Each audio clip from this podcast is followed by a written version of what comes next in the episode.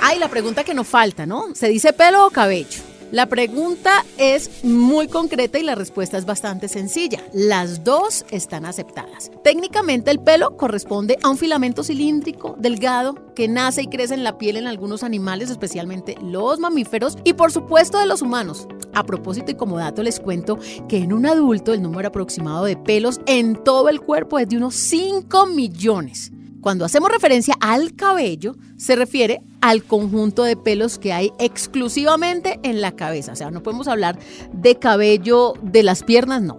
Esos son pelos. Cuando hablamos de los de la cabeza, ahí sí es el conjunto de pelos. A eso se le denomina cabello. Y aproximadamente en nuestra cabeza tenemos entre 100 mil y 150 mil. Así las cosas, sería más acertado hablar de cabello, si nos referimos al que está en la cabeza, solo que al ir a la caballería no sería como tan atractivo que si decimos vamos a la peluquería. Entonces arrancamos nuestro programa y es que cuando estamos a gusto con nuestro pelo, pues todo fluye, nos sentimos bellas, seguras, empoderadas, pero cuando no, ay, hasta nuestra autoestima se ve afectada.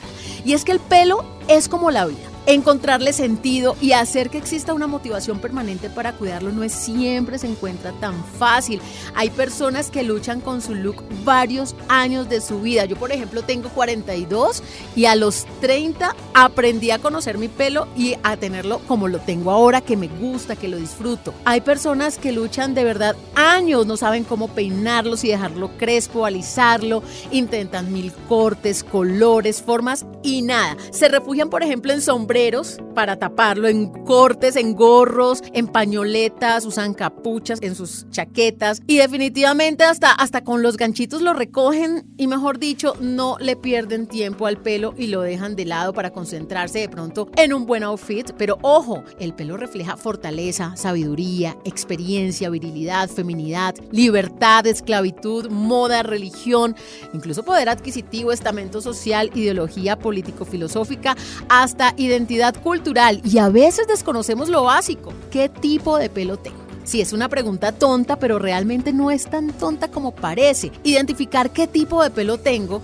hace que acierte en tratamientos o algo tan elemental como escoger un buen shampoo o un buen acondicionador. Así que el tipo de pelo hace referencia a un dato que debemos conocer de principio a fin. La estructura capilar tiene información contenida en nuestro ADN. Por eso lo más seguro es que si mi mamá es crespa, pues yo nazco crespo, aunque en algunos casos también se ve afectado por otros factores. Pero ahora sí, identifiquemos nuestro tipo de pelo, que sería algo así como pelo para dubis.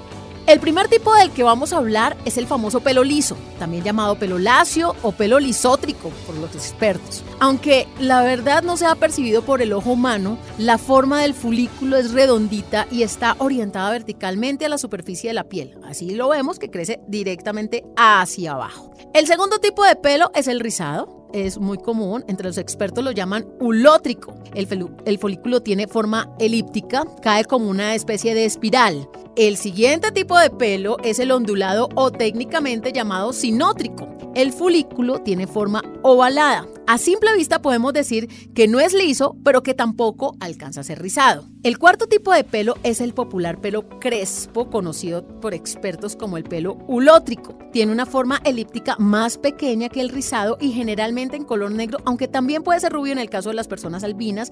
Y cuando los espirales son demasiado pequeños, es un pelo muy, muy, muy crespo y a veces por esta forma más estrecha o apretada podemos hacer referencia a lo que conocemos como el afro. Esas formas de pelo no son suficientes a la hora de conocer qué tipo de pelo tengo, porque es cierto que ya puedo saber a simple vista si mi pelo es ondulado, liso, rizado, afro, pero también es necesario conocer qué tipo de cabello tengo al tacto, qué textura tiene mi pelo según la emulsión epicutánea. no, no, no, espérense, no se sorprendan. Todos vamos a entender qué es esto y es muy tranquilo y es muy fácil de explicar. Cuando hablamos de emulsión epicutánea, estamos hablando de una mezcla formada por el agua, que a su vez viene de nuestro sudor, del ambiente, de la que tomamos, junto con las grasas o lípidos de nuestra alimentación. Por eso es que es fundamental para tener una piel sana y un pelo sano alimentarnos muy, pero muy bien. Así que según el agua y la grasa también podemos clasificar el pelo. El pelo normal, por ejemplo, es agua y grasa equilibrada. El aspecto del pelo es brillante, suave, es aterciopelado, pero también encontramos el pelo seco. Aquí la emulsión contiene poquita grasa y poquita agua y el aspecto del pelo es áspero, es quebradizo y se requiere un cuidado especial. Cuando hablamos del pelo graso, por ejemplo, es porque la emulsión epicutánea tiene alto contenido de grasa. El aspecto del cabello es brillante y hasta pegajoso, dura menos un cepillado y en general mugre se nota más rápido en un pelo grasoso. Hay un pelo también que es el pelo mixto, que es el punto intermedio entre el seco y el graso. Y en este caso, pues las raíces tienen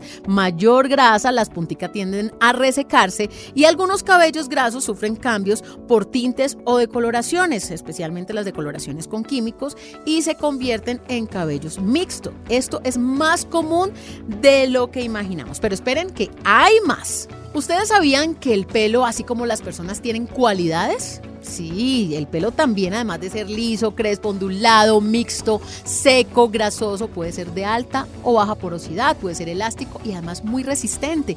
Cuando hablamos de la elasticidad, por ejemplo, la vemos principalmente cuando nos tinturamos o decoloramos el pelo. Aquí vemos cómo un pelo sano puede estirarse y volver a su forma natural sin romperse. Hay personas que se tinturan el pelo cada mes.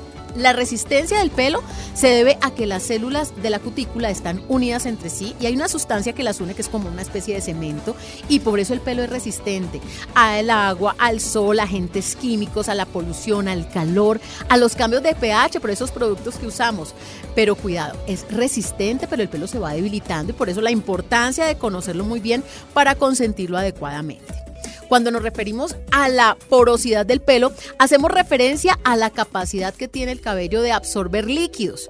Al recibir agua, el pelo se infla, también se alarga un poquito, por eso el pelo mojado es más largo y más esponjoso y hay que tener mucho cuidado porque a la hora de cortarlos, pues esos cuatro dedos del peluquero, cuando el pelo se seca, se pueden convertir en seis u ocho dedos y ahí es donde quedamos como inconformes con el resultado final del corte.